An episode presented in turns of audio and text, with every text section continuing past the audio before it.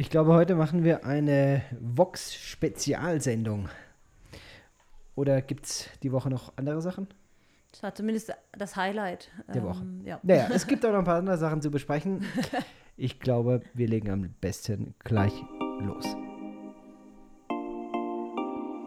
Seid ganz herzlich gegrüßt, liebe Freunde auf eine Mission und ausnahmsweise begrüße ich in dieser Folge auch mal all die neuen Zuhörer, denn ich habe in der Statistik gesehen, es gab doch gestern einige neue Downloads und das kann ich mir eben nur dadurch erklären, dass einige die Vox-Sendung gesehen haben und dann auf unserer Homepage oder über Google auf diesen Podcast aufmerksam geworden sind. Ja, seid ganz herzlich gegrüßt. Hier an dieser Stelle erzählen wir einmal in der Woche und wenn das Wochenende ganz voll ist, auch mal nur alle zwei Wochen aus unserem Leben hier in Kurawasi. Das ist nichts Gestyltes, das ist nichts Vorbereitetes, da gibt es kein Skript, sondern wir unterhalten uns über unser Leben und wir erzählen das, was uns hier so bewegt als Ausländer in Peru, als Missionare, als Weltbürger, als Eltern. Jo, was noch? Einfach, einfach so halt. Einfach so. Was Ja, schön, dass es ist. euch gibt, schön, dass ihr zuhört. Und äh, Lena, Ja, ja, Benjamin. der Tag danach, wie geht's dir? Also, ich bin, ähm, mir geht's gut. ich war nicht sonderlich aufgeregt, weil ich, ähm, also diejenige, die mit uns den Film produziert hat, ist die Claudia von Kahnstein und die kennen wir jetzt ja doch schon ein Weilchen und ich war ja sehr sicher, dass die das richtig gut machen wird und habe mich umso mehr gefreut, als wir den Film dann angeschaut haben, Wir haben selber gelacht. Wir haben selber war gelacht und wir ein toller- fanden selber toller wirklich Film. richtig schön. Auch die Kinder waren echt, äh, zumindest die zwei Großen, den Kleinen wurde es dann irgendwann langweilig, aber die Großen waren echt äh, mit ganzem Herzen dabei und fanden es auch richtig schön. Also ich finde, es war eine runde Sache ähm, und es war jetzt auch, waren auch keine groben Fehler drin oder so. ähm, Das war also- unser Leben einfach. das ist unser Leben, genau. Und ähm, ja, wir hatten Spaß beim Anschauen und haben das, ähm, nachdem dann das Internet funktioniert hat, auch gemacht. Beziehungsweise wir haben es dann runtergeladen in der Klinik, ne? da gibt es Genau. gutes Internet. In der Klinik Und- haben wir eine eigene Leitung, eine Glasfaserleitung und da habe ich mir dann das Programm runtergeladen. Ja, Ja, dann konnten wir es auch anschauen ohne Ladehemmungen. ja. Ich habe gerade den Mund noch voll. Ähm.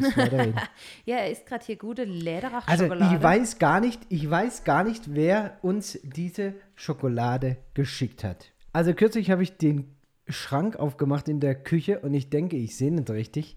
Da liegt tatsächlich von Lederach ein Stück Schokolade eingepackt in der Tubakkiste, wo normalerweise die Süßigkeiten auch gelagert sind. Lederach, Schweizer. weiße Schokolade. Ich weiß, wo What? die her ist. Ich nicht? Ich habe sie dir mitgebracht aus Amerika. Ehrlich? Ja, ja, das war doch übrig, aber irgendwie war die versackt in unserem zweiten. Süßigkeiten-Depot. Wir kriegen ja manchmal hier Pakete geschickt, wo, was hier immer für helle Begeisterung sorgt. Und damit die Kinder nicht alles auf einmal essen und wir auch nicht, wird als ein Teil davon einfach weggepackt. In Ich wusste gar nicht, dass es so gute Schokolade gibt. Hast du die jetzt schon fast ganz alleine Ja. aufgegessen? Ja, die, ich esse die ganze Woche schon. Ja, also ich war kürzlich, ähm, was heißt kürzlich, letztes Jahr auf einer Konferenz äh, eingeladen in den, äh, in den USA. Und dann hab, war ein Tag, hatte ich noch Freizeit und war in einer Mall shoppen. Und ähm, da gab es eine Diana, würde ich jetzt, wollte ich jetzt gerade sagen, also ein kleines Lädchen von Lederach. Also dort in den USA, in Miami, wurde Schweizer Schokolade verkauft. Und dann dachte ich, okay, das ist schön leicht, das ist gut abgepackt, das verkraftet den, den Transport gut, das bringe ich meinem Benny mit. Da steht zum Glück kein Preis hinten drauf. Nee, das war auch ich glaube, ich habe mir in meinem Leben noch nie, ich, nee, ich habe mir in meinem Leben noch nie so eine Schokolade Oh, weißt du, was die hatten? Die hatten solche großen Schokoladenplatten, wo man dann so ein Stück sich abbrechen lassen kann. Weißt du, mit Nüsse drin, mit so Erdbeeren drin, mit, also wirklich. Ich, man denkt ja immer so, Schokolade ist doch Erden. Schokolade. Nee. Ne? Nee. nee. Alter, wenn du, wenn du hier Schokolade isst Ja. und dann sowas. Aber boah. ich bin. Aber ich habe es mir jetzt auch die ganze Woche eingeteilt. ja, ist also. gut, da lassen wir mal noch was übrig, dass ich mal probieren kann. Nur probieren. Ich habe, äh, jetzt kriege ich hier so ein Mini-Eckchen. Danke auch. Ich bin absolut äh, tatsächlich kein Lindschokoladen-Fan, aber kürzlich hat mir Bennys Opa oder uns, aber ich habe es mir unter den Nagel gerissen, von Merci solche Schokoladentäfelchen Ja, die geschickt. waren gut. Boah, die waren echt gut. Ich Das hatte die- so, also nicht die, diese klassischen Merci-Stäbchen, sondern so als, also wenn jemand uns mal ein Paket schicken Ja, will, ja, die mit Nougat und die mit Kaffee, alter Latz, das war echt, also Ja, wahrscheinlich die, ich die würden mit jetzt Kaffee, nee, die, ja, ich habe aber auch da von mir was genommen. aber wahrscheinlich Menschen, die sich Egal. mit Schokolade auskennen, werden jetzt wahrscheinlich sagen, Eigentlich- ah, merci Schokolade. Aber wir schweifen ab. genau. Hör jetzt mal auf zu essen, sonst kannst du nicht mit uns Ja, ich reden. muss die Lederach-Schokolade zwicken. Also, Mm, oh ja, die ist gut. ja, unglaublich, oder? Fehlt noch der Kaffee. Ja, das die Äh, Sache äh, ist wie, halt, wie kriegt man sowas hin? Ich verstehe das immer Man nicht. kann's halt. Das ist ein Handwerk, ja? ähm, hier gibt es ja auch ein Schokoladenmuseum in Cusco. Ach, selbst Aber die das. Schokolade da, das kann ich, das- also ich konnte die nicht essen, die eine, Nee, die war das echt ekelhaft tatsächlich. Äh, weiß auch nicht, woran es liegt, aber Naja, aber lass uns doch mal nochmal zum, zum Thema zurückkommen. ja, Wuchs. Ja, wie, wie fandest du die Sendung? Du fandest sie gut. Wie fandest du auch, die Sendung? Ich fand sie auch super gelungen. Also, ich meine, manche machen gute Schokolade, weil sie es können. Andere machen gute Filme, weil sie es können. Mhm. Und ja, das kann man nicht anders sagen. Also, ich fand es wirklich toll. Die Geschichte war schön erzählt. Und äh, ich, äh, wenn du dann so einen Film anguckst und du siehst ja, was wir alles aufgenommen haben. Äh, wir sind ja, also das Fernsehteam und wir sind ja die Einzigen, die wissen, was alles gefilmt wurde und wie viel Material da zusammen äh, äh, geschnitten wurde und, und was es da alles noch für Geschichten gab. Irgendwelche Dachreparaturen und Notfälle und Schlag mich tot. Das ist ja alles nicht in dem Film. Aber wie man dann aus diesem ganzen Material so einen Film zusammen macht, Ja, das ist einfach Kunst. Ne? das kann sie halt. Das kann sie richtig gut. Ja, also da war ich äh, mal wieder äh, hell begeistert. Und ähm, ja, du, du rezitierst ja immer einen Satz, den ich ab und zu bringe. Einmal mit Profis zusammenarbeiten. Ja, es hat Und schon auch Spaß gemacht, Das man auch äh, war tatsächlich so ein Moment. Ähm, aber au- auch äh, ein, ein großes äh, Lob und ein Shoutout an das Team, das gefilmt hat. Mhm. Also ihr wart auch einfach spitze, ne? Und die Kinder hatten auch ihren Spaß. Und das ist ja auch immer ein guter Marker, finde ich, wenn die Kinder Freude an dem haben, was man äh, tut. Ja, Ja. war eine schöne Erfahrung, schönes Erlebnis. Und ich bin auch so ein bisschen überrascht von den ganzen Kommentaren. Also wir haben ganz viele Zuschriften bekommen per E-Mail, Ja, vielen Dank in dafür. den, in den sozialen ja. Medien auch viele Leute, die sich gemeldet haben Ja. und äh, auch gesagt haben, wie sie berührt worden sind durch diese Geschichte. Aber mich, also darf ich das mal so sagen? Das ist so ein, äh, gar nicht kritisch gemeint, aber ich bin so ein bisschen überrascht gewesen von dieser ganzen äh, positiven Rückmeldung, weil ich für mich einfach normal lebe. Also ich fand das jetzt auch nicht irgendwie besonders oder finde das jetzt auch nicht besonders, dass man seine ganz persönliche Mission lebt. Ich hoffe doch, dass jeder da draußen seine ganz persönliche Mission findet und sie auch lebt. Und äh, boah, ich tue mir da auch so ein bisschen schwer mit dieser ganzen positiven ähm, Zuschrift. Das liegt vielleicht in meiner Persönlichkeit, aber ich denke mir auch, was wir können, können doch auch andere. können Also- alle, ja. Können alle. Und ich, ich will auch gar nicht so diesen, diesen Standard, also so, so ein bisschen aufs Podest gehoben sein, dass man denkt, ja, die machen irgendwas Besonderes. Nein, du kannst deine ganz persönliche Mission leben, da wo du bist. Ich glaube, das Entscheidende ist doch, dass man, dass man diesen, diesen Blick von sich weg wagt und diesen Blick hin auf den anderen richtet, auf, auf das, wo man, wo man helfen kann. Jeder Mensch hat eine Mission, die nur er erfüllen kann. Und ich bin mir sicher, dass du deine Mission da findest, wo dein Können, deine Fähigkeiten der Not dieser Welt begegnen. Und äh, das leben wir hier, ja. Und ich finde es auch gut, wenn es andere zu einem Vorbild nehmen und auch als Motivation, selber die eigene Mission zu leben oder einfach im Kleinen. Also das heißt ja gar nicht ins Ausland zu gehen. Das heißt einfach nur zum Beispiel Papa und Mama zu sein. Das ist auch eine ganz, das ist eine Bestimmung. Das ist eine Mission. Lebt die mit Herzen. Und äh, ich meine, gerade diese Tage haben wir doch selbst in Europa unglaublich viel Möglichkeit, anderen Menschen zu dienen. ja. Ja, also wir sind auf jeden Fall dankbar. Ich äh, hätte das jetzt auch gar nicht so erwartet, so viel positive Krit also Rückmeldung. Sagt man da Kritik dazu? Ja, egal. Aber ich möchte echt jeden ermutigen dazu, ähm, wenn, dann lass dich da motivieren, selber den Weg zu gehen und, und selber äh, deine ganz persönliche Mission zu leben. Und boah, ja, du darfst uns gerne zum Vorbild nehmen, aber ich will dir immer dazu sagen, wir sind auch einfach nur Menschen. Und wenn man Menschen zum Vorbild hat, dann äh, kann man eben auch enttäuscht werden von denen. Und ich finde es total wichtig, dass man da immer realistisch bleibt. Also ich bin auch einfach nur Arzt. Und ich bin auch einfach nur Familienvater. Und es gibt auch Tage, wo es mir nicht gut geht und wo ich mich fühle, wie ich mich auch in Deutschland gefühlt habe. Manchmal absolut am richtigen Platz. Manchmal denke ich mir, was mache ich hier? ja, aber es ist halt einfach so, ja. Ich finde es total wichtig, dass man das auch realistisch sieht. Wir sind auf unserer ganz persönlichen Mission und das darf einen motivieren, aber äh, ja, wir sind deswegen, glaube ich, jetzt nicht irgendwas Besonderes. Naja, Lina. Also ich hatte mir ja im Vorfeld Gedanken gemacht über unsere Töchter. Ja. Du bist ja, du weißt ja, wahrscheinlich ist es bei jedem Papa so, dass er sich immer mehr Sorgen um seine Töchter macht. Aber jetzt nach den ganzen Rückmeldungen, die ich so als Kommentare gelesen habe und äh, da unter den Videos erscheinen, ich glaube, da müssen wir uns tatsächlich um jemand anders Sorgen machen. Wieso? Ja. Inwiefern? Über unseren äh, ältesten Sohn. Also ich habe da auch schon Angebote zugeschickt bekommen, so von potenziellen Schwiegermüttern und so. Ja. Auch da mache ich mir keine Sorge. Da suchen wir uns die Beste raus und Gutes.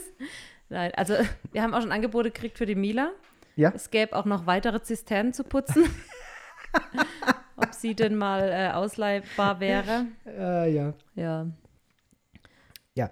Und ich habe einige Tipps bekommen, wie man den Wassertank äh, sauber machen kann, ohne reinzuklettern. Mhm. Das sind zwar sehr gut gemeinte äh, Ratschläge, aber sind dann halt doch irgendwie äh, nicht realistische, weil die Situation hier so ist, dass dieser Tank am besten keinen Millimeter bewegt wird. Ja. Keinen Millimeter. Also wer schon mal in Peru war, der weiß, dass ähm, viele Baustoffe hier minderwertige Qualität haben. Und das zieht sich so durchs ganze Land durch und das zieht sich auch durch die Wasserrohre durch du langst dieses, diese Konstrukte am besten gar nicht an, weil wenn du an einer Stelle hinlangst, wenn du eine Sache bewegst, dann bricht das Rohr an der anderen Stelle. Warum weiß ich das? weil ich es schon persönlich erlebt habe. Und man lernt ja dann leider aus äh, Erfahrung, in dem, in dem Fall jetzt negative Erfahrung. Also, diesen Wassertank kann man tatsächlich nur reinigen, indem man reinklettert. Man kann ihn nicht abschrauben. Man könnte ihn abschrauben, dann wäre er aber abgeschraubt.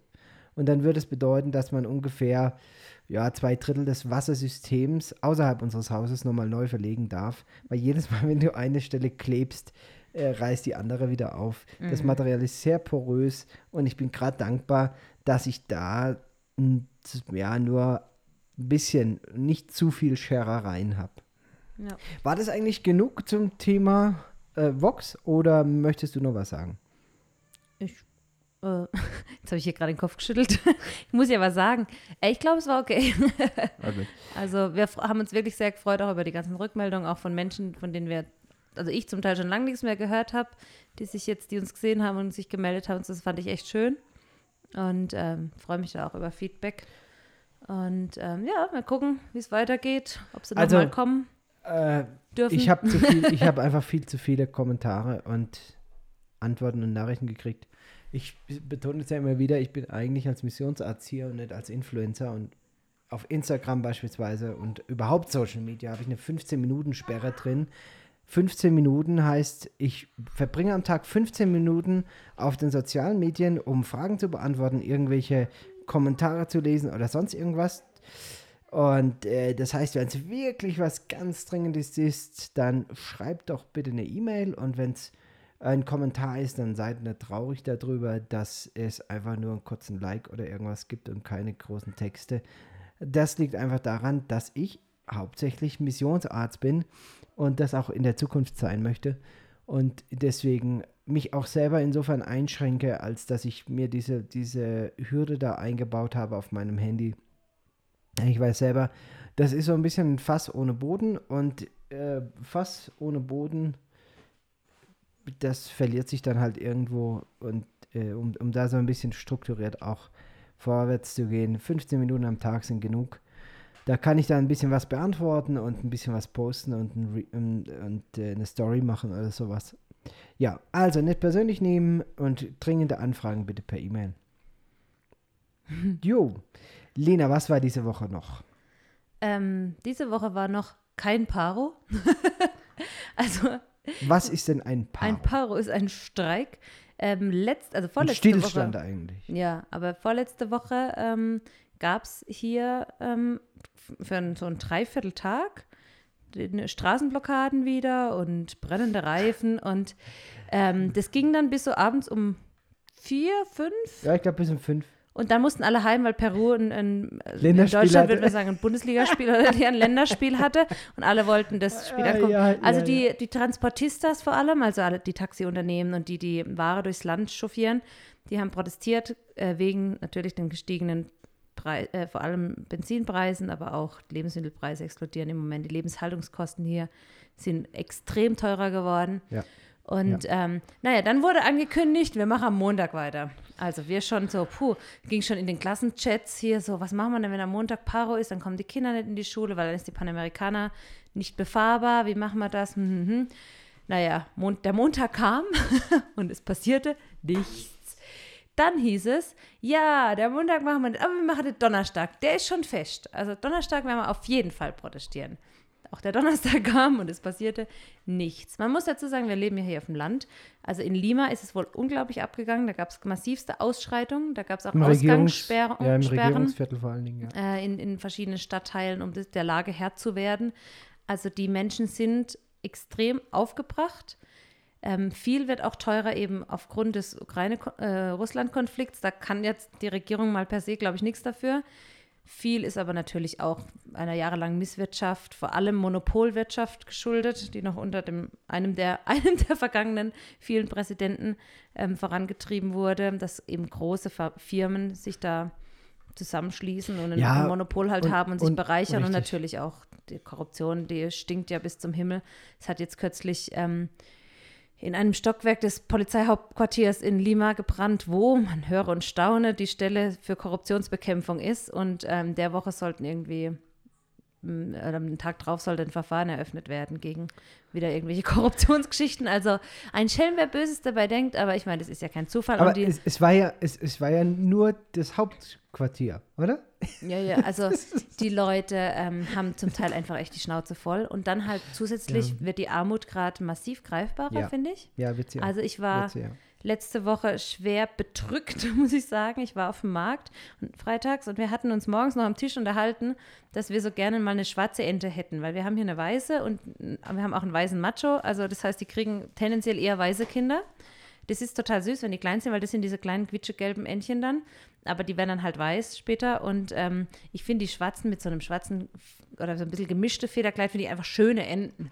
Dachte eigentlich müsste man mal so ein paar, noch eine schwarze Ende haben, dass der, der Genpool ein bisschen durchgemischt wird. Und tatsächlich laufe ich über den Markt und dann steht ein Mann da. Ich, hab, ich schätze, ist ja als schwer zu schätzen, aber ich denke, er war so Ende 50, Anfang 60.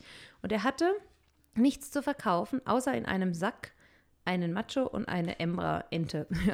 also ein Weibchen und ein Männchen-Ente, die so mit ihrem ähm, Schnabel da aus der Tüte rausgeguckt haben. Und dann habe ich ihn gefragt, ja, was er denn mit den Enten macht. Ja, er verkauft die. Ja, haben wir so ein bisschen hin und her. Ja, er verkauft die, weil er kein Geld mehr hat, die zu füttern. Und ähm, ich habe mich natürlich gefreut, weil es war eine schwarze Ente. Ich gesagt, ich kaufe sie, ich muss erst noch meinen Kram erledigen und komme dann sie holen. Hat er mir reserviert. Und er hat mir dann auch gleich gesagt, da gibt sie mir noch billiger, weil er muss sie loswerden, er kann das Tier nicht mehr füttern. Ne? Und die war auch wirklich, ich habe die dann bei uns zu Hause ausgepackt, ein Spargel. Also schon echt, die hat nicht erst seit gestern nicht mehr viel zu essen gehabt. Und total, also zerzaust und fertig mit Nerven. Ich habe noch zum Benny gesagt, oh je, ich hoffe, die überlebt die Nacht. Ähm, sie hat sich dann wieder gefangen und macht sich jetzt ganz gut in unserer kleinen Entenhärte von fünf Enden. Aber ähm, das hat mir echt das Herz gebrochen, weil ich dachte, was, wie groß muss die Verzweiflung sein, wenn ein erwachsener Mann auf dem Markt steht und nicht mehr zu verkaufen hat als diese zwei Enden und ähm, das auch nur aus einer Verzweiflung raus macht, ja. Hm. Und natürlich, ihr hättet die ja auch essen können, die Enten, ja. Aber dann hast halt eine Mahlzeit und von so einer dünne, dürren Ente hast halt auch nicht viel, ja. Und ähm, so er, kann, konnte er wenigstens dann von dem Geld, was er verdient hat, ein paar Kilo Kartoffeln kaufen oder so, was dann wieder ein bisschen reicht. Aber ich dachte auch, wie entwürdigend, was Armut einfach mit Menschen auch macht, ja. Also ähm, das hat mich echt berührt. Und es, solche Sachen häufen sich halt in letzter Zeit. Also mhm. wir haben ja schon oft darüber geredet, dass der Gaspreis sich beinahe verdoppelt hat. Dass jetzt ist angekündigt, durch das, dass es kein Düngermittel gibt aus äh, Russland, ähm, kann, wird der, der Reis voraussichtlich 40 Prozent teurer. Ja? Der Mehlpreis ist in die Höhe geschossen. Öl ist äh, wahnsinnig teuer geworden. Ja? Ähm, natürlich auch, weil es diese gefühlte Verknappung gibt. Ne? Ist ja in Deutschland nicht anders, dass jeder jetzt wieder das Öl, das Speiseöl hortet, warum auch immer. Aber gerade ähm, Brasilien ist ja ein großer Abnehmer auch von Düngemitteln und Brasilien ist halt wiederum ein großer Lieferant für Nahrungsmittel nach Peru.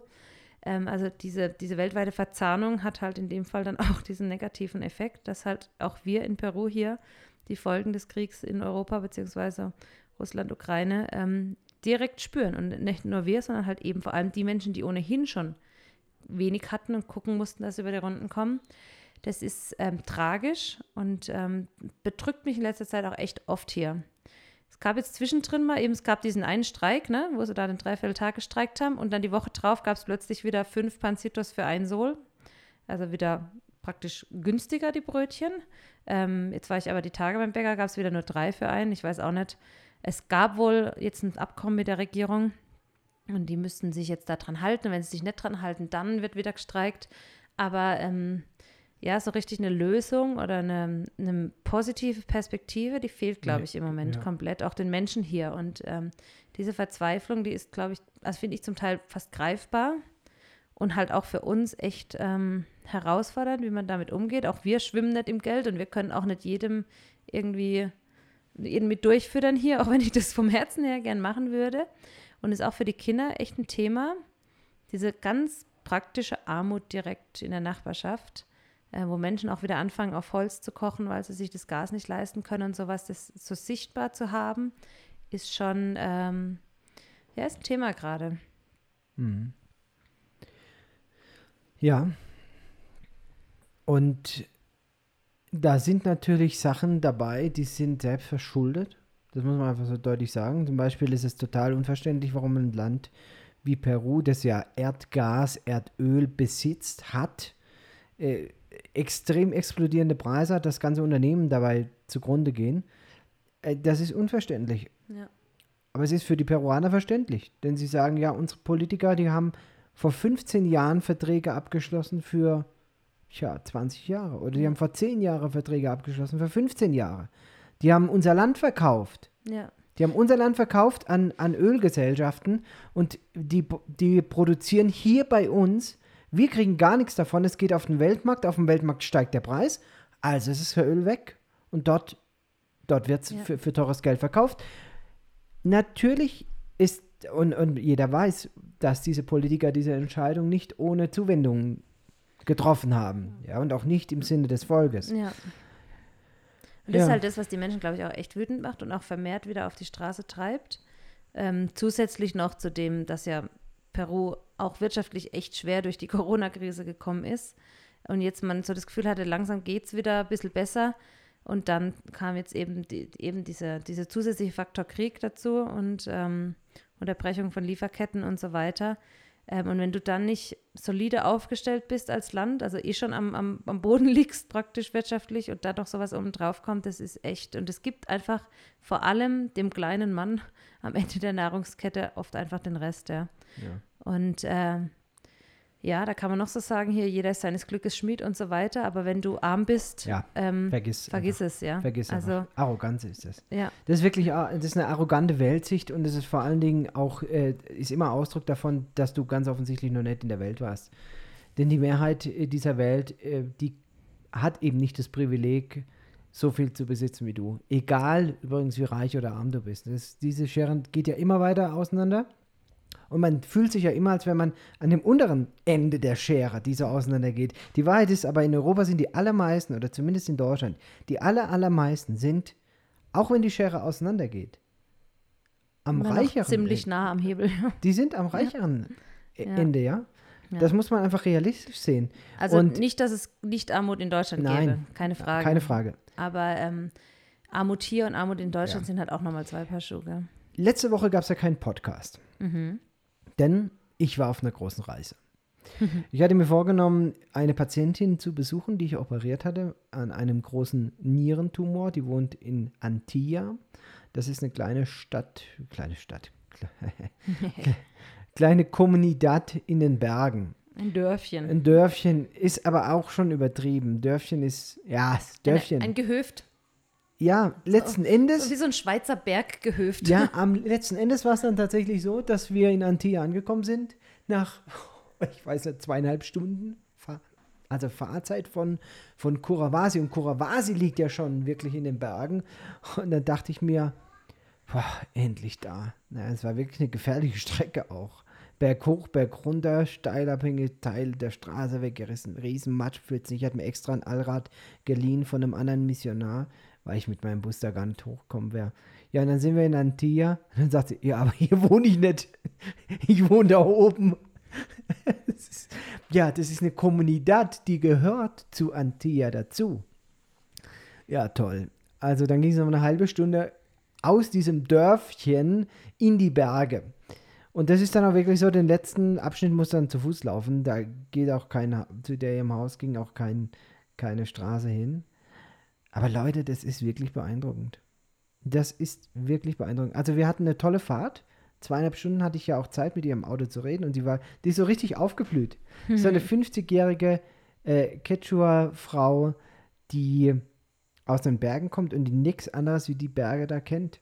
Die kennt wirklich nichts anderes. Ich habe sie mal gefragt, wie oft sie denn nach Kurawasi kommt. Also das Örtchen, in dem wir wohnen, wo wir schon sagen, oh, pff, oh, das ist schon Entwicklungsland. Ja, das ist schon wirklich Entwicklungsland hier. Und dann sagt sie, ja, sechsmal im Jahr. Und wie oft kommst du nach Cusco? Das ist ja wirklich auch für mich eine Stadt. Und dann sagt sie, alle zwei Jahre einmal. Hm. Warst du schon mal in Plaza Vea? Also das ist so eine Einkaufsmall? Nee, noch nie in meinem Leben. Und da wird dir dann erstmal klar, warum diese Leute, wenn sie in Plaza Vea dann aufkreuzen, vor der Rolltreppe stehen und nicht wissen, was sie mit dem Ding machen sollen. Hm. Oder, wie ich ja auch schon in dem Podcast erzählt habe, ein Patient bei mir im Konsultorium steht und nicht weiß, wie er die Tür aufkriegt, weil er noch nie eine Türklinke in der Hand hatte. Also, das sind, das sind wirklich bitterarme Lebensverhältnisse. Und das ist, das ist keine Idylle. Das ist zwar schöne Landschaft, aber das ist ein bitteres und ein hartes Leben. Die wohnen da oben in bitterster Armut. Ja, Ja? Ist einfach, aber nicht leicht, hast du gesagt, als du zurückkamst. Ja. Es ist ein einfaches Leben dort, aber kein leichtes. Und das summiert es, glaube ich, schon ganz arg. Also es gibt halt auch nichts. Es gibt wunderschönste Natur, es Ja. gibt Tiere und sie leben praktisch von dem, was sie anbauen. Aber ähm, ja, die Uhren gehen da langsamer auch. Man hat sich als Community, Und sonst hast du gar sonst nichts. hast du nichts. Und wenn Nix, du nicht Teil ja. der Community bist, dann hast du ein Problem. Ja, ja. Ja. Und äh, ganz ehrlich, da oben gibt es auch kein, keine Rechtsstaatlichkeit in, in dem Sinn. Also äh, Thema sexualisierte Gewalt beispielsweise oder überhaupt Gewalt. Hm. Pff, wer ahndet das in den Dörfern? Wer, gar niemand. Das, das ahndet ja selbst kaum einer hier bei uns in, Ja. in, in Kurawasi, wo es ja groß Polizei und alles gibt. Aber da oben gibt es ja noch nicht einmal eine Instanz, wo die Frauen hingehen könnten. Ja. Ja.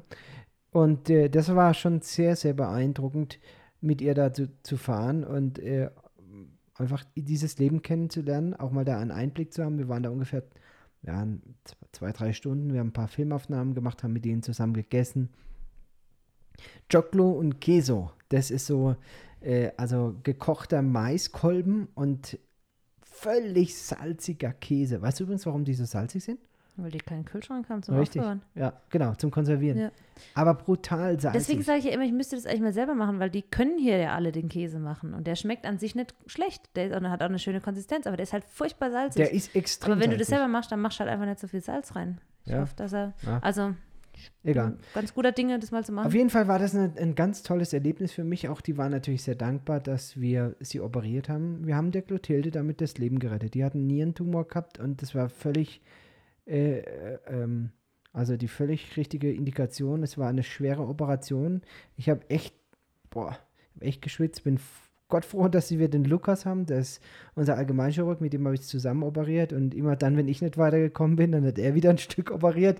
Und äh, wenn er dann wieder äh, gedacht hat, na, wo geht's denn jetzt weiter, dann habe ich weitergemacht und äh, YouTube-Videos angeguckt und Bücher gewälzt und Bilder angeguckt, wie ist die Anatomie, wie liegt der Tumor, während der OP des, des CT durchgescannt, wo ist die Arterie, was ist das für eine Struktur, die wir jetzt hier gerade vor uns haben, müssen wir da lang oder müssen wir hinten rum? Und also, boah, es war wirklich eine, war wirklich eine riesen Herausforderung für mich oder für uns.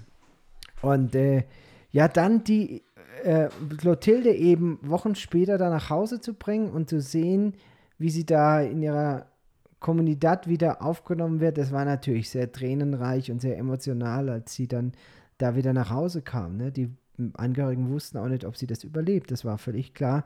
Die hat also sechs Wochen vorher den Weg nach Kurawasi angetreten und ab da war sie nicht mehr oben in den Bergen. Und zuerst zur Diagnostik, dann äh, kam raus, sie hat einen Tumor, dann musste sie operiert werden, dann musste das heilen, dann hat sie noch paar Tage hier in Kurawasi verbracht. Also es war alles gar nicht so, so einfach, ne? Und, und, sie dann zu sehen, wie sie dann wieder in ihr Zuhause nach Hause in die Berge kommt, das war schon wirklich beeindruckend.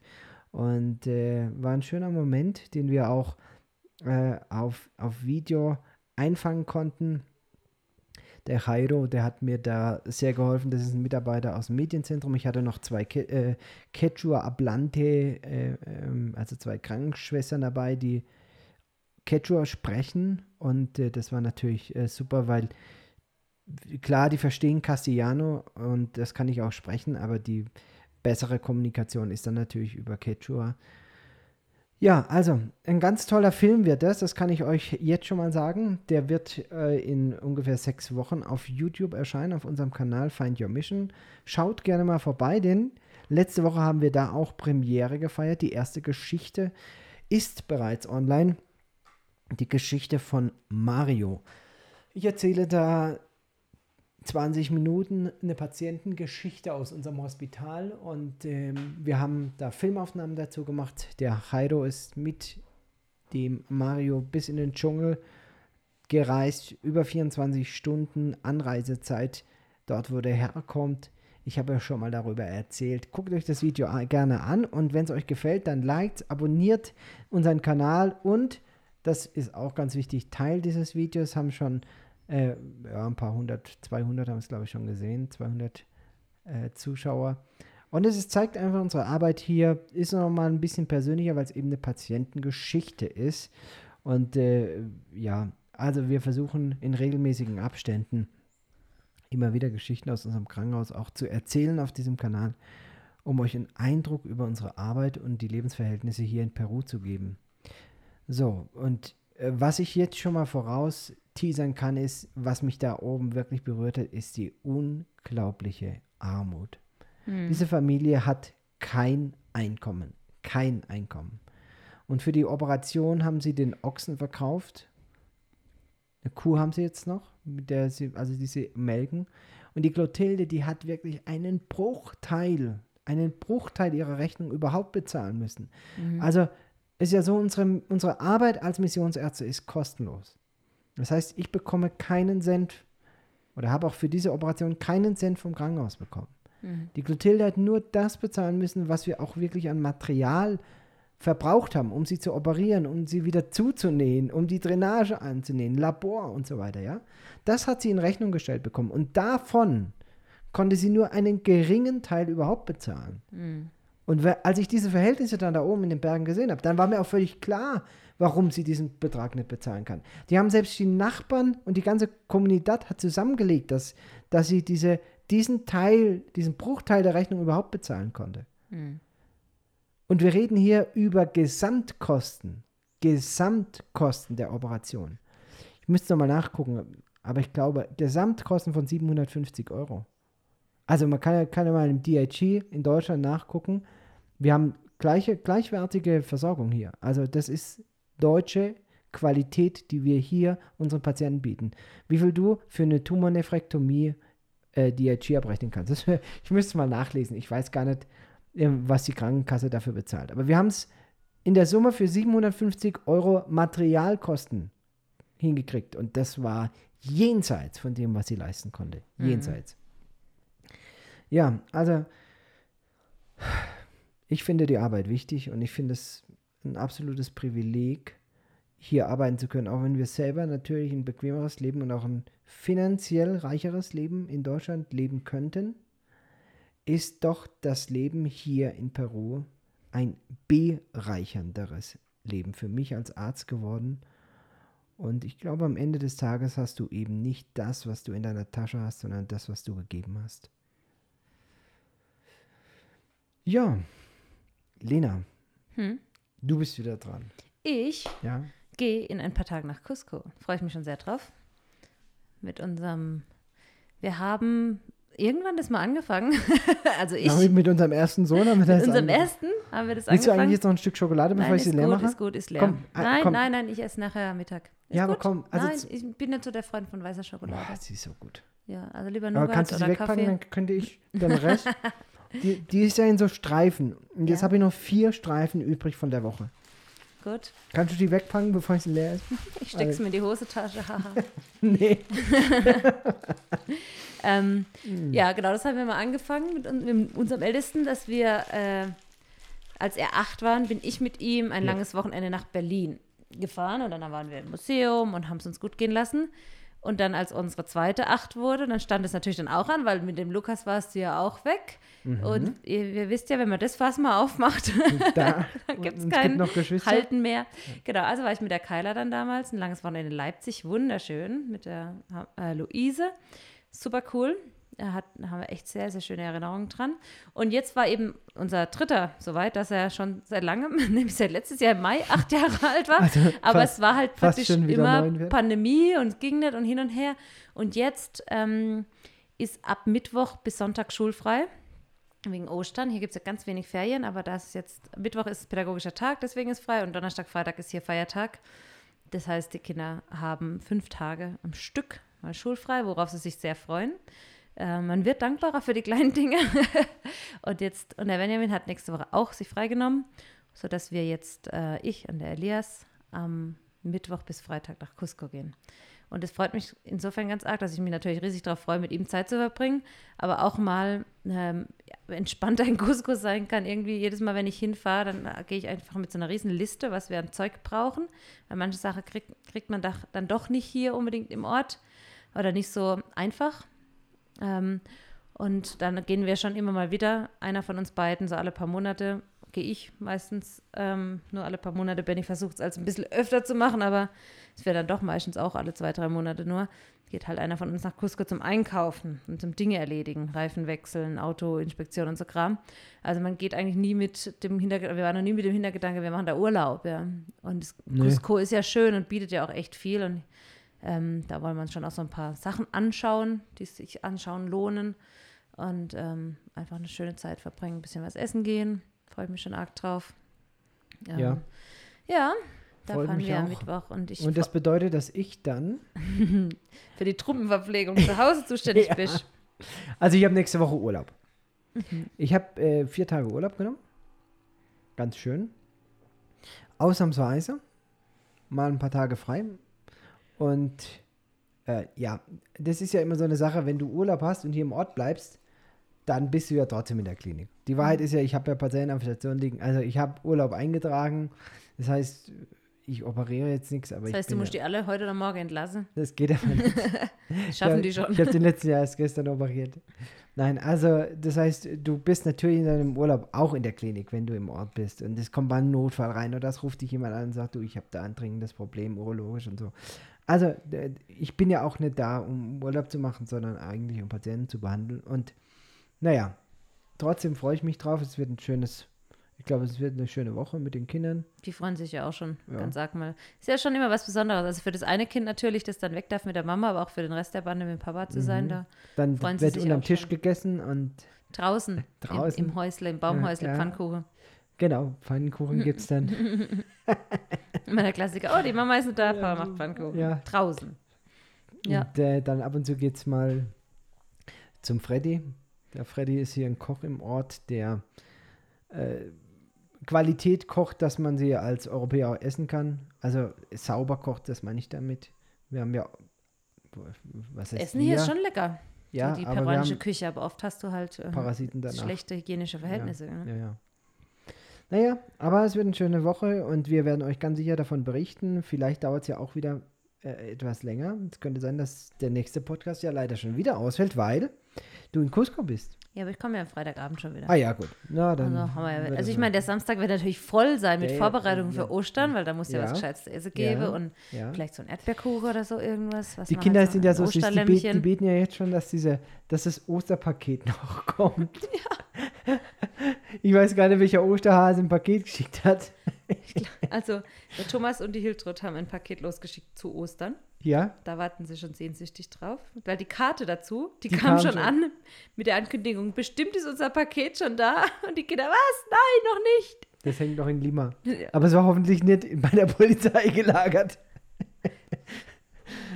naja. Ja, also genau, die warten noch auf die Osterhasenpakete. Wir sind nicht so die riesen Geschenkegeber an Ostern, aber so ein bisschen Schokolade und Naja, sowas. also Lena, du, äh, weißt, ich, ich, äh, das ist genauso wie wenn du sagst, wir sind halt nicht so die Geburtstagstortenbacker. Ja, Torten backe ich ganz selten. ja, das stimmt dann schon, aber es müsste mal jemand zum Besuch kommen, an, zum Geburtstag, ja, von den Kindern, was da wieder aufgefahren wird. Also, es ist ja immer so, es ist ja immer, man muss es ja immer so in, in der Rela Relation sehen, ja. Ja, Und unsere Kinder wachsen, trotzdem wir in einem Entwicklungsland in der dritten Weltregion leben, ah, wirklich Umsorgt auf. Und, ja, es ist ja auch nicht verkehrt. ja, und ich denke, das aber ist auch trotzdem würde ich jetzt Aufgabe, den Kindern kein, kein Fahrrad zum Beispiel zu Ostern schenken. Nein. Was ja durchaus ein gängiges Geschenk ist Das für macht Kinder aber auch hier keinen Sinn. Warum Ja. willst du denn hier in Kurawasi Aber, Fahrradfahren ähm, gehen? Ich hab, da habe ich mich aber schon immer geweigert, an Ostern große Geschenke zu organisieren. Mir reicht es einmal Mhm. im Jahr zu Weihnachten, mache ich auch super gern und zum Geburtstag natürlich auch, aber dann Also, ist auch wieder gut. Auf dem, auf dem Krankenhausgelände, da können sie ihre Runde drehen. Ja, genau. Aber Schokolade oder so. Es gibt hier halt auch ganz wenig Ostersüßigkeiten, auch Weihnachtssüßigkeiten, so das klassische, was ich meine Lebkuchen und so, klar, das ist halt einfach auch was typisch Deutsches. Ja gut, es gibt diese, zu Weihnachten diese Panettone. Heißt Ja, es klar. Panettone, heißt das, ja, ne? ja. Oh, Ja, ein aber so, das ist ja keine Süßigkeit, Nee, nein, weißt das du? ist so ein. Aber in Deutschland kriegst du ja diese coolen Waffeleier, weißt du, wo so ja. unterschiedlich Aber Lena, auch da wieder die Relation. Ich habe dir ja, jetzt- ich habe jetzt vorhin erzählt, dass ich da nach Antia letztes Wochenende gefahren bin. Und Mhm. letzten Endes haben wir dann drei Stunden gebraucht, bis wir dort waren. Und es musste ja auch nochmal heimgefahren werden, auch nochmal drei Stunden. Also der ganze Tag ging im Prinzip drauf und ich hatte ja zwei unserer Krankenschwestern dabei, die Quechua sprechen. Und ich habe mich mit denen auch unterhalten, weil die leben heute natürlich für peruanische Verhältnisse ein solides Leben. Die haben ein Haus, wo sie drin wohnen und Nebenerwerb und so. Das ist schon nicht Unterklasse, das ist Mittelklasse.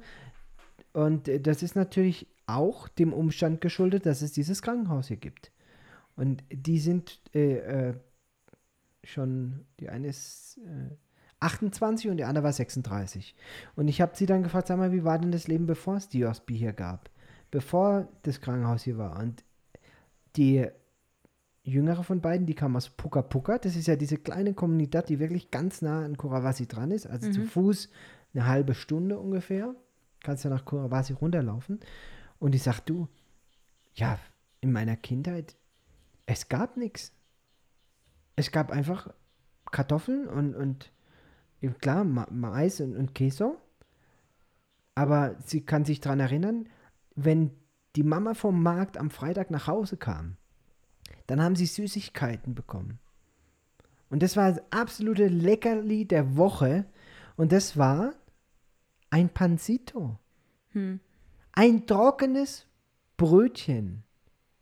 Sie sagt, das war das absolute Highlight in der Woche, wenn, du ein Pan, wenn die Mama auf dem, vom Markt ein Pansito mit heimgebracht hat.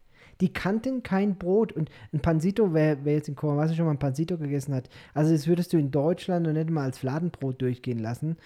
Äh, boah, ein Pansito ist, ist so, das essen hier wirklich viele, aber es ist wirklich. Es ist einfach ein ganz flaches, trockenes Brötchen. Und die sagt, das und war auch in noch- meiner ist aber Kindheit. süß, also es, oder mit Zucker. Ja. halt. Es, man, es wird auch salzig belegt hier, also wird dann mal Chicharron oder sowas reingepackt. Aber ähm, an sich das Brötchen ist, hat, ist leicht süßlich. Ja. Aber das ist auch fast nichts, das ist einfach nur Luft Es und ist viel Luft, ja. Und sie sagt, das war das Größte überhaupt, Ja. dieses Pansito zu bekommen. Ja, ich meine, ich habe es die Tage mit einer Freundin von hier auch gehabt. Sie hat gesagt, du kriegst hier viel, kriegst auch viel nett, aber man könnte doch auch viel kaufen, aber man lernt auch einfach mit weniger zurechtzukommen. Also dann wird halt irgendwie, dann gibt es halt nur Kartoffeln und Blumenkohl oder sowas, ja. Oder, und das Zeug ist lecker und es ist, reicht ja auch, ja. Warum muss man, ah, ich weiß, in Deutschland habe ich es geliebt, ich bin so ein Frischkäse-Fan. Wenn man dann so ein oh ja. Baguette hatte und halt so drei, vier, fünf Oder bei, verschiedene bei der Frischkäse. Anna Käse einkaufen. Oh, ja. Mann. Ja, eben. Anders unverpackt laden. Ja, für alle, die mal in Mosbach sind, guckt da mal vorbei. Es gibt, ich hoffe, sie hat noch offen. Ich habe nichts Gegenteiliges Ich gehört. glaube ja. Das, ähm, ja, und ähm, ja, das ist schon toll, aber man kommt auch ohne aus, gell? Also, Ich finde es als so amüsant, dass wir das hier als Käse bezeichnen. was hier Käse, ja. Was, ja? Ich bin mal Äh, gespannt. Du, du sagst dann auch noch, ja, ist ja nicht ganz so schlimm. Jo, stimmt. Man gewöhnt sich einfach ja. dran. Am Anfang habe ich gedacht, ich werde nie hier den Käse essen können. Der quietscht so, wenn man in den Mund nimmt. Und Ja, das tut so, er wirklich. ja. äh, und jetzt denke ich als, ah ja, Also ein Stück geht, Käse. geht. Und dann nennen die das auch noch so Tipo Suizo und so, weißt du, so nach Schweizer Art. Und denkst dir, Freunde, ey, ess mal einen Schweizer Käse, da ja. kann ich das, Schweizer ist, Käse in der Hand gehabt. das ist eine Schande, das überhaupt so zu nennen, ja. Oder auch mit den ganzen Embutidos, also alles, was so verpackte Fleischwaren, also Wurstwaren ist, ja. Gibt es ja hier fast gar nicht. Es gibt ja hier praktisch keine Wurstkultur. Ähm, es gibt in Cusco einen Deutschen oder halt ein deutsches Ja. Unternehmen, der, der, wie heißt der, der Wurstfranz oder so irgendwas. Ich, ich der nicht. macht gute Würstle, aber sonst ist das alles so. Ja, aber du kriegst ja Nürnberger Würstchen zum Beispiel Ja, im, das kann im Supermarkt. vergleichen. Und, und dann nimmst du die in die Hand und denkst, äh, jo, das Nee. ist, das, nee. Oder Nee. G- äh, German äh, Wurst. ja, ja. ja, aber das gibt hier Nein. auch eine Kette, eine Fastfood-Kette, die heißt, äh, wie heißen die? Ja, Irgendwas? El Alemann oder sowas. El, ja. ich glaube, ja, das heißt ja, irgendwie ja, El Alemann, also der Deutsche. Und die verkaufen dann halt so Sachen, wo sie denken, das wären mega deutsch. Aber sie sind wirklich total, Wirklichkeit total amerikanisiert, was man halt so denkt, was die Deutschen essen. Aber es gibt auf jeden Fall da Wurst und Krautsalat und so Kram. Aber ähm, das kannst du einfach nicht, nicht Nee. vergleichen, ja. Du kriegst ja noch nicht mal eine Brezel dort. Nee. Nee. naja, Ja. ist halt so, aber ist okay. Ich freue mich Eben, auf man jeden kommt Fall auch schon. ohne aus. Und ich freue mich schon jetzt wie Bolle mal wieder Ja. beim Hess äh, zum Metzger zu gehen. Und ähm, Ja. Wir Ja. werden ja nach Deutschland kommen. Ja. Also, äh, unser Plan ist, in der, in, in, der ersten, in der ersten Septemberwoche nach Deutschland zu fliegen. Meine Lieben, wir sind ja vor zwei Jahren, zweieinhalb Jahren, nach Peru geflogen. mhm. Und ich habe mit der gleichen Agentur, die so eigentlich ganz gute Angebote für Missionare immer rausfindet, eben mal äh, versucht, jetzt einen Rückflug zu organisieren. oh Mann. Also, ich will es jetzt nicht übertreiben, aber es ist ungefähr doppelt so teuer geworden. Es ist ungefähr doppelt so teuer geworden, wie wir hierher geflogen sind. gut, wir haben auch ein Kind mehr, das bezahlt. Der Jonas Ja. war damals auch unter zwei. Das Ja. macht natürlich auch immer was aus. Jo, Aber aber, es ist wir schon sind noch auf der Suche nach, nach einem, guten nach Preisen. guten Angebot. Und wenn wir ein gutes Angebot bekommen, dann werden wir in der ersten Februarwoche, Septemberwoche in der ersten Septemberwoche nach Deutschland fliegen. bis Ende November. Genau. Das ist der Plan. So, und wir werden dann auch dort eine Reise unternehmen, vor allen Dingen ich werde eine Reise unternehmen, wieder Vorträge halten. Ich habe das ja im Vorfeld unserer Ausreise gemacht, bin ja durch Deutschland getingelt, überall, wo wir eingeladen worden sind, in Kirchengemeinden und Ach, Wohnzimmern, Wohnzimmern und so und haben Vorträge gehalten. Clubs und Wir werden immer. ganz sicher viele Anfragen haben. Ganz sicher, weil wir haben schon die ersten. Und wir werden, ich werde keine 80 Vorträge halten können in dieser Zeit wie, wie das letzte Mal. Da hatte ich ja ein ganzes Jahr Zeit. Es waren über dazu. 90, glaube ich. Es waren Ah, keine stimmt. 80. Ja, stimmt, stimmt, es waren über 90. Ja, mitgezählt. Ja. nee, habe ich nicht, aber es, wir haben es mal Ja, ja, nee, zusammengerechnet. stimmt, es waren so über 90 irgendwie Vorträge. 93 oder so. Äh, beinahe 100. das heißt also, wenn jemand Interesse daran hat, dass wir in, in seiner Kirchengemeinde, ja, meistens habe ich Vorträge in Freikirchen gehalten, äh, da einen Vortrag halten, dann dürft ihr uns gerne kontaktieren. Wir werden eine Zeit lang im Norden oben sein und wir werden eine Zeit lang im Süden sein, vielleicht auch in Hauskreisen. Es ist kein Meet and Greet, das ich, mu- muss ich glaube ich auch dazu sagen und, und auch betonen. Wir haben einen großen Freundeskreis, der uns auch sehen will. Wir werden auch viele private Termine haben. Und es geht wirklich bei diesen Vorträgen darum, über unsere Geschichte zu erzählen. Ihr wisst, diese Mission ist spendenfinanziert und letzten Endes waren die Vorträge die Grundlage dafür, dass wir die letzten zweieinhalb Jahre hier leben konnten. Das heißt, äh, in den Vorträgen erzähle ich von unserem Leben und ich lade Menschen ein, Teil unserer Mission zu werden. Da sind vor allen Dingen die, die als monatliche Unterstützer dann mit im, im Boot sind, die diese Mission stabil machen, auch über die Zeit. Ja, für diese, diesen Zweck werden wir diese Vorträge äh, dann halten, werde ich im Wesentlichen die Vorträge machen. Also, es gibt da ein paar Sonntage, wenn es also irgendwelche Gemeinden gibt, die da Interesse dran haben, vielleicht auch deinen Pastor mal fragen. Wir sammeln ja einfach äh, Möglichkeiten und wenn es am Ende dann zeitlich passt und auch von dem von der räumlichen Distanz passt, dann würde ich mich freuen, wenn wir uns in Deutschland zu dem Vortrag sehen. Ja, also wir werden auf sich, ganz sicher in, in, in, Süddeutschland, im Moosbach sein, wir werden ganz sicher im Heilbronner Bereich sein, da kommen wir ja her. Aber wir werden eben auch im norddeutschen Bereich eine Zeit lang sein. Ja, es hängt auch so ein bisschen davon ab, wo wir unterkommen, ja. Mit einer siebenköpfigen Familie kann man ja nicht äh, einfach äh, irgendwo hinziehen, sondern wir brauchen dann natürlich auch die passende Unterkunft. In, äh, dafür beten wir. Und das wird der nächste Schritt, äh, auch der nächste Schritt, wo wir Versorgung brauchen, äh, sein, dass wir als siebenköpfige Familie in einem Zuhause unterkommen in Deutschland für die zweieinhalb Monate oder vielleicht auch nur die Hälfte davon, wo man eben auch einen Ruheort hat und jetzt nicht eben wie bei Freunden dann auf der Couch zweieinhalb Monate verbringt. Das ist zwar ganz nett mal für ein Wochenende, das machen wir ja auch, aber dass die Kinder auch so einen Rückzugsort haben, wo sie ja zur Ruhe kommen können. Ja, und, und die Eltern vor allem auch, auch Schule machen können. Und wo sie Schule ja, machen können. müssen ja weiterhin auch ihr ja, Unterrichtsmaterial machen. Und Stimmt. wir hatten auch schon das Angebot bekommen, im Camper zu übernachten. Aber ich meine, das ist mal eine Woche lustig. Aber zu siebt, ähm, ja, manche suchen sich das ja als Lebensmodell aus. Ich bin nicht ja. einer von denen. ja, also äh, da wir ja eigentlich auch nie so abenteuerlustige Typen waren, ja. äh, ist das ist so ein solides, solides Haus mit ein bisschen Garten außenrum, Internetanschluss und Autobahnanschluss. das wäre so meine Idealvorstellung. Ja. Ähm, ja, mit dem Camper, das ist, glaube ich, eine ganz nette Sache, wenn man, wenn man das will. okay, in diesem Sinne, ich glaube, wir haben für diese Woche, für die letzten zwei Wochen, das meiste durch. Möchtest du zum Schluss noch irgendwas loswerden? Nö. Ich glaube, wir haben das Wichtigste angesprochen. Besprochen. Ich bin dir sehr dankbar, dass du die Schokolade äh, ähm, beaufsichtigt Liegt hier hast. neben mir. Ja. Unter Aufsicht, ja. Ich werde jetzt, äh, glaube ich, mir einen Kaffee kochen. Du, du hast ja auch noch ein paar Pläne für heute Mittag, mhm. denn heute Abend steht der nächste Termin an. Yay. Wir sind eingeladen, wir freuen uns schon drauf. Mhm. Und, und heute Mittag wird gebastelt für Ostern. So richtig ja. wie so Spießer. Voll lecker. Ha, Ostereier färben, ja, Häsle voll. basteln und ach, herrlich. Ja, so, ja, also ich halte mich da ja großzügig immer raus und das ist auch besser so. Weil bei mir geht es dann eher um Effizienz. Ja, und Ostereier anmalen effizient. Da, aber unsere Tochter passt da auch voll dazu. Also, ja, die freuen sich schon drauf. Ich habe es schon angekündigt. Ja. Wenn wir nachher machen, jetzt muss ich aber erstmal hier die Essensversorgung regeln, weil es kam gerade schon hier jemand an, der praktisch stirbt vor Hunger. Vor Hunger. Vor Hunger. Also weil es ist jetzt kurz nach zwölf ja, hier. es gab vor drei glaub, Stunden Frühstück. Ja, oder? Ja, ist gut. Ja. Aber so ist halt. also sag du mir mal, ähm, wann ich Hunger habe. Es ist halt so, wenn er Hunger hat, hat er Hunger. In diesem Sinne, wir verabschieden uns für diese Woche. Bis zum nächsten Mal. Wenn es wieder heißt, seid, seid ganz, ganz, herzlich gegrüßt, liebe Freunde auf einer Mission. Mission.